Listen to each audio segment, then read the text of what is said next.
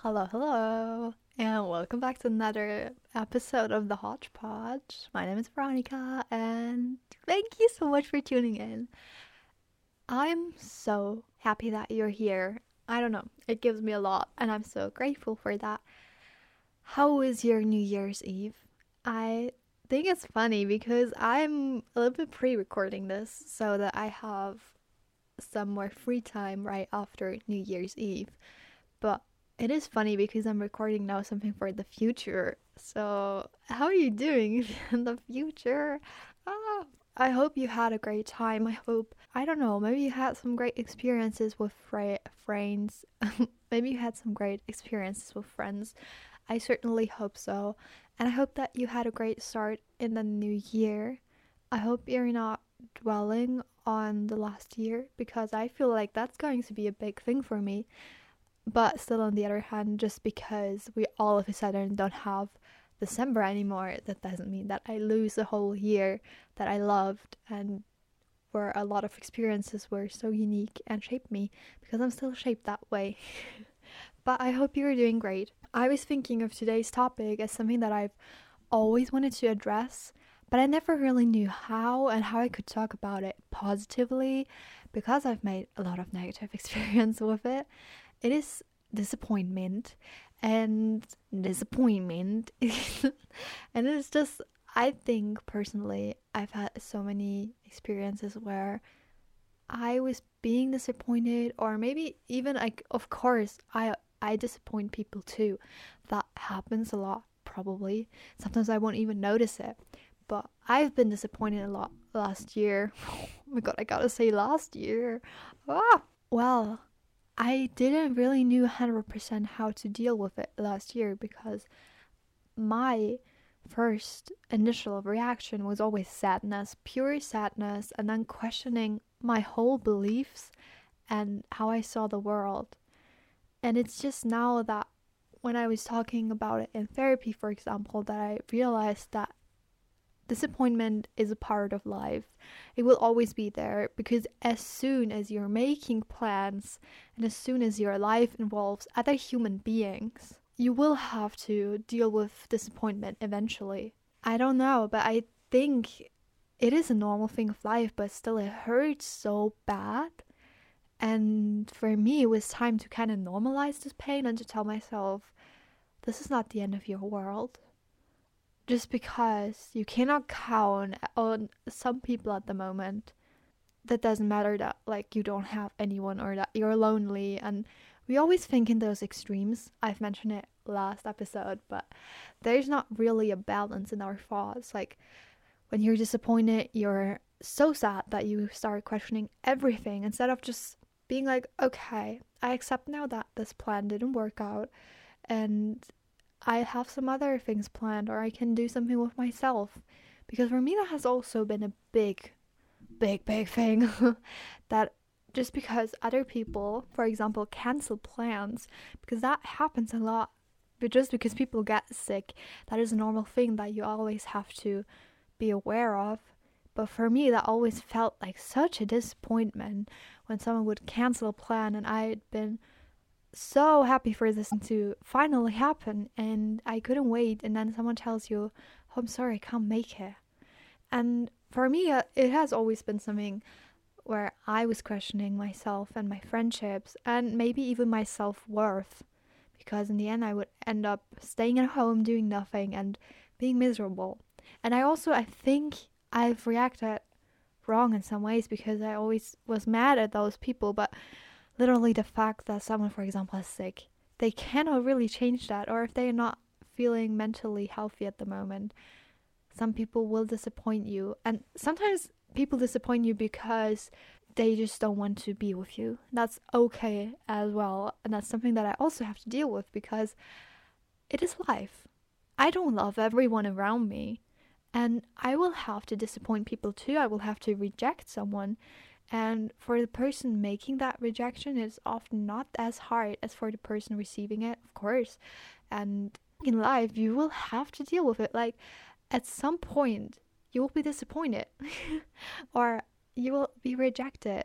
Like, no matter if everything was perfect in your life, then it maybe even hits harder than when someone has already dealt with some disappointment. For me, I need to learn and I needed to learn how to react properly when I receive such a message of disappointment. And I think that every disappointment is teaching you something.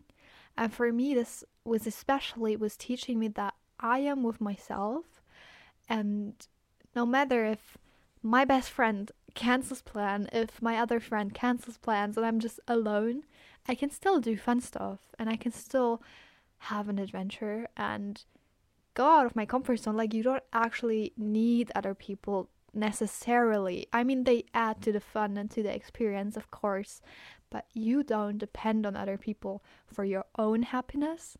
And that was something that was so huge to realize in my life that oftentimes I felt just so sad because it felt like every disappointment or every rejection that I got meant that I couldn't do something great on my own. But I'm good on my own and I can do that.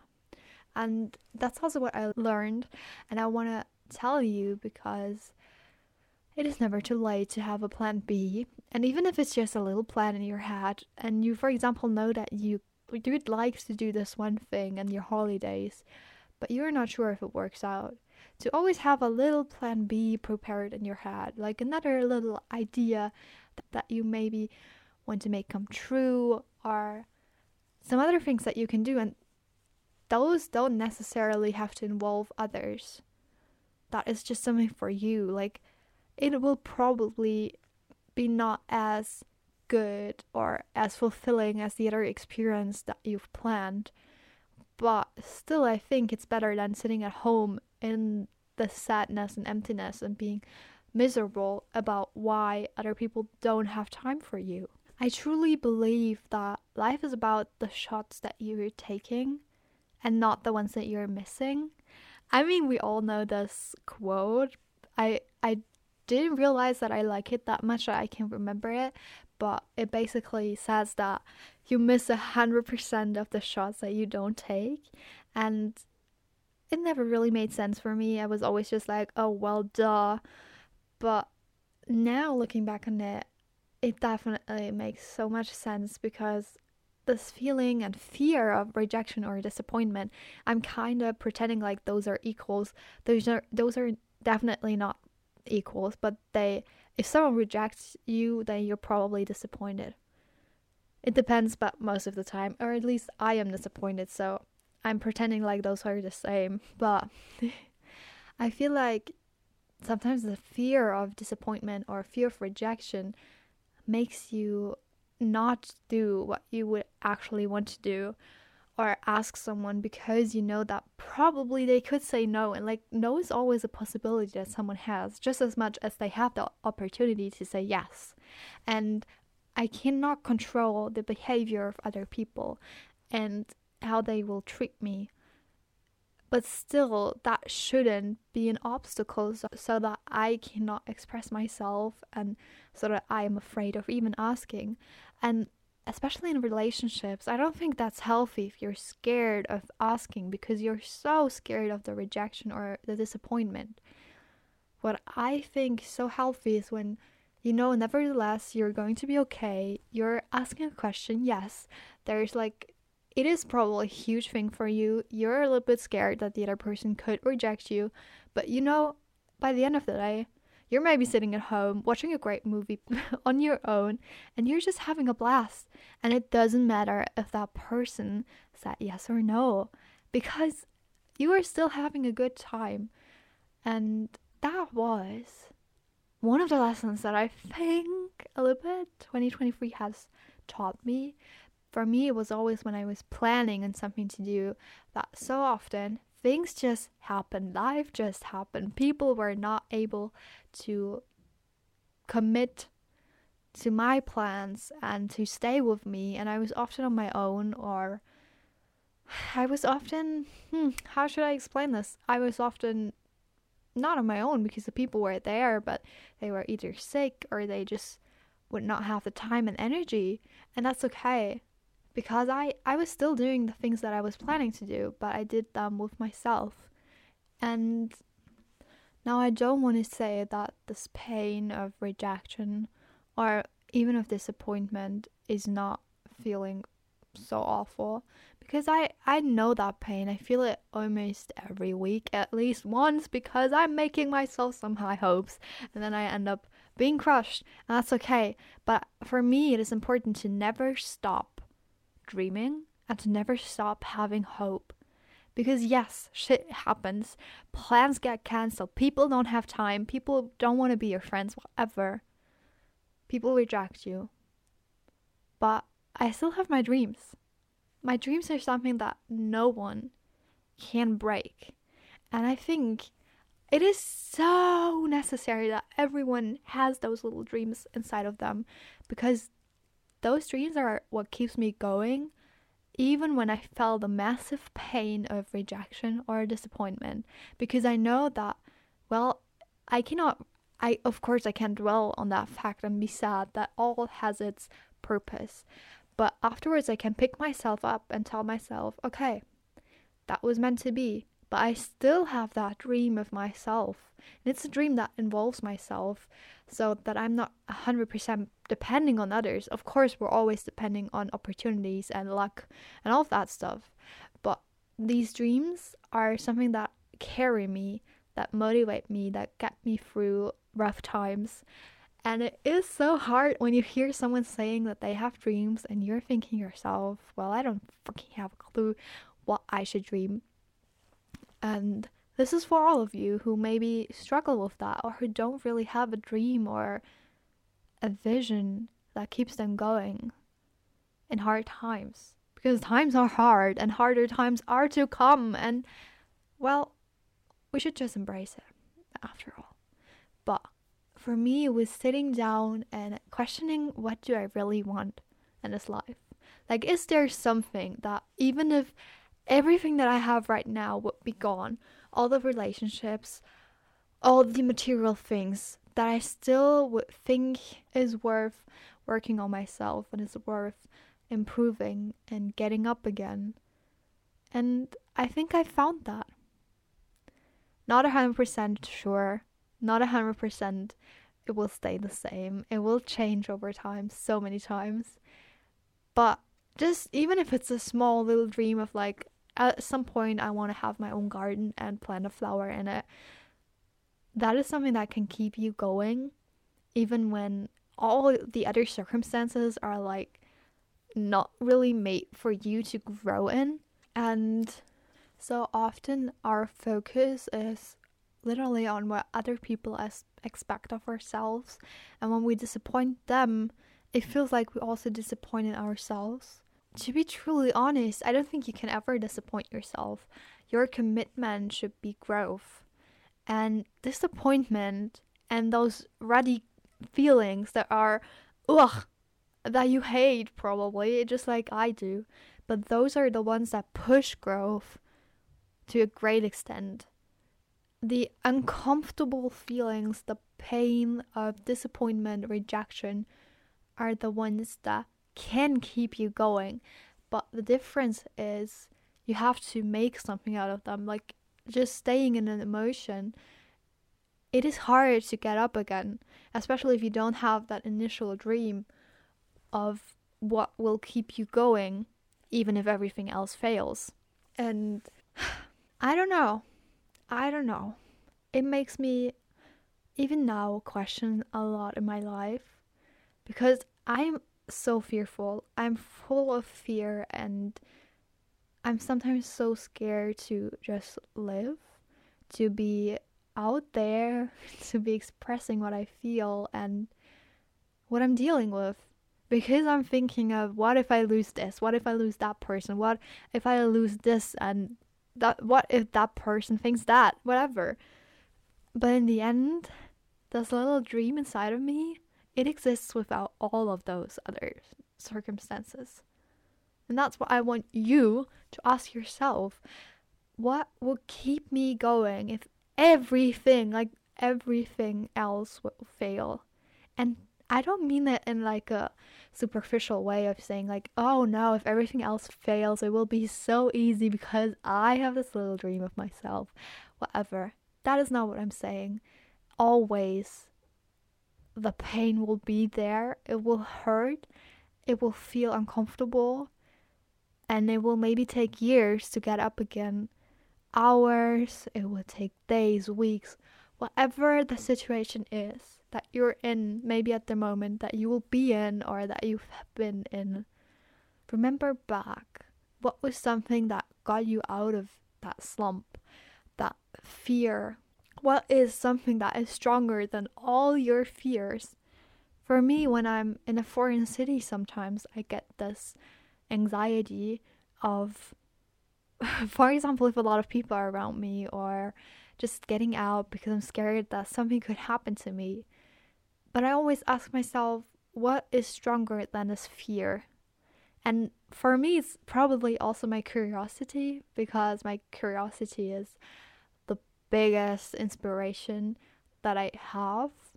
And it is that, like, I don't want to not know. I want to know and I want to find out, even if that means that I have to let go of some fears that I have. And I mean, as always, I can just say if you have a really huge fear that has to do with a lot of issues from your past, then professional help, professional help. I am still an advocate for that but sometimes we just have like daily fears that seem so so small. And i think like i said it happens in everyone's life that we are at a point where we don't feel comfortable where we are faced with struggle where we feel alone all of those. And it is not important how long the situation lasts or how bad you feel it is important how you can get up again and how you can keep going, even if the circumstances are not made for that.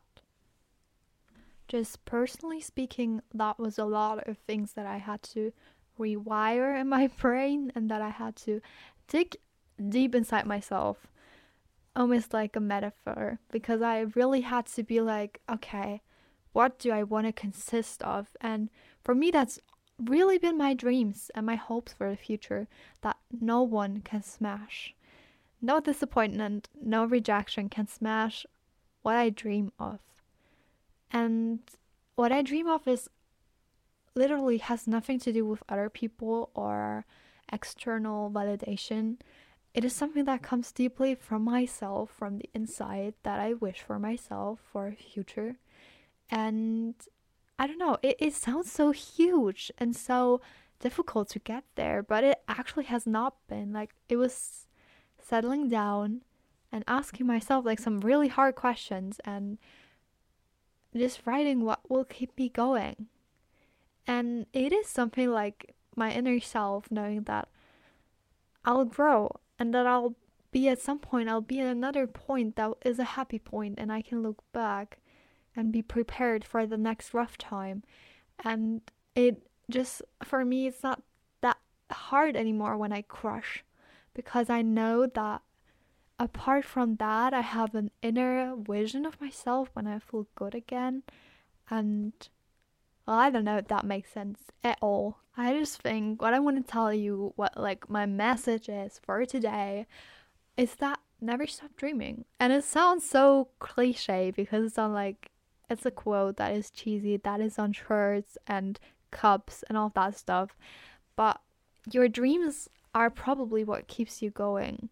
And you're like, I don't care how old you are and how pathetic you think that sounds, but I want everyone to have a dream, to dream more and to hold on to their dreams because even if they may seem a little bit unrealistic, to dream and to have like a version of your inner self, I don't think there's a way in which it cannot benefit you. And through all those phases of disappointment and pain, still having that and carrying it, even if it maybe gets broken and if you hurt it, and that just makes you feel a lot more disappointed in yourself, probably. Still, keep going. Keep going for that that you wish for yourself, it will not be easy. It will more likely be the hardest thing you've ever done and I'll I'll just kiss myself in the future because I know that a lot of challenges are ahead. But knowing that I have my dreams and that I won't give up on dreaming and dreaming for this future of myself that I want for myself. I know that that's also a privilege to be able to say that. I think that even in a small extent, like it doesn't have to be like I want to be a millionaire or whatever, but just a small little thing that makes you get up every single day is so powerful.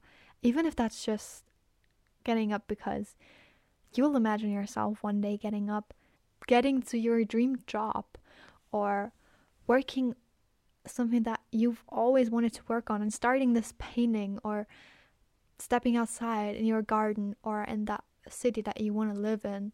Those little dreams are the things that keep you going. And I just want to remind you that dreaming is not silly. Dreaming is not something that children do. Daydreaming is sometimes the most powerful thing you could do, and it's the most healing. And I think it's sad that so many people pretend like dreaming is a waste of time because it's not. It will keep you going when you feel like you cannot. And I just wanted to let you know that I don't know, maybe you're in such a phase where you're feeling insecure and sad, and I just want to let you know you're not alone. I think so many people are in this situation right now. Maybe I am too. And so many will be in the future. And hold on. Please hold on because your dreams will come true. I really do believe that. Maybe those are not the dreams that you 100% imagine yourself, but in any way, like any sort, your dreams can come true. And they will if you keep going. And I believe you can. Even if it takes time and if it hurts right now and you're sad, please keep going. Thank you so much for listening and I hope you have a great day. We'll hear each other soon and keep going. Bye bye.